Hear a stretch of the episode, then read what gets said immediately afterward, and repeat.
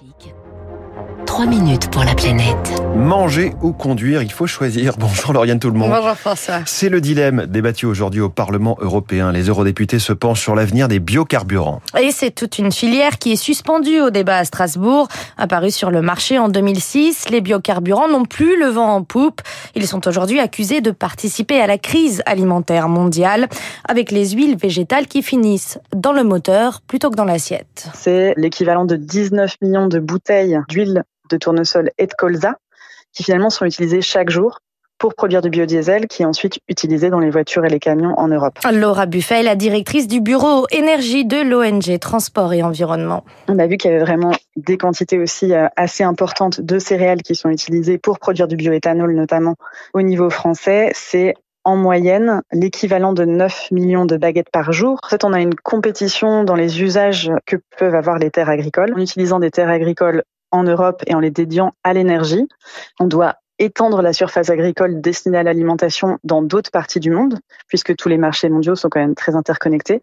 Et donc, on se retrouve à avoir une extension agricole et une déforestation ailleurs. Et c'est justement cette déforestation importée qui est dans le collimateur du Parlement européen aujourd'hui. Les eurodéputés blâment surtout l'huile de palme et le soja.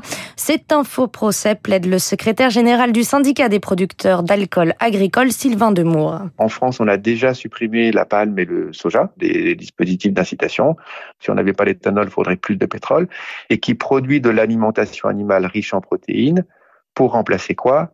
Des tourteaux de soja importés. Quand vous produisez de l'éthanol à partir de blé ou de maïs, vous produisez davantage ou autant, selon la matière, de alimentation animale riche en protéines que d'éthanol. L'alimentation animale se termine euh, au bout de la course dans nos assiettes. Hein. Étude contre étude, rapport contre rapport, c'est la guerre des chiffres entre les ONG et la filière. Cette dernière veut prouver que le bioéthanol a de l'avenir et correspond aux objectifs de réduction de CO2 de l'Union européenne. C'est même un enjeu de souveraineté énergétique avant Sylvain Demour. Aujourd'hui, on remplace 8% de l'essence en France par de l'éthanol.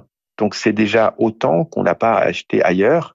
Pour le bioéthanol, produit en Europe, c'est 77% de réduction de gaz à effet de serre. Et d'autre part, il y a des carburants liquides qui, eux aussi, peuvent être décarbonés. On estime qu'en 2040, il y aura plus de 90%, voire 95% de réduction de gaz à effet de serre pour le bioéthanol euh, produit en France en moyenne. Verdict demain pour les biocarburants, un vote en session plénière qui pourrait marquer un tournant dans les négociations qui ont lieu en ce moment entre Strasbourg et Bruxelles. Le Parlement, le Conseil et la Commission européenne débattent de l'interdiction des véhicules thermiques en 2035. Là aussi, l'avenir des biocarburants est en jeu. Et vous avez choisi de manger, vous, du coup, Lauriane? Entre Tout manger, oui, très bien. C'est bien pour, c'est mieux si vous voulez revenir demain. 6h58, merci.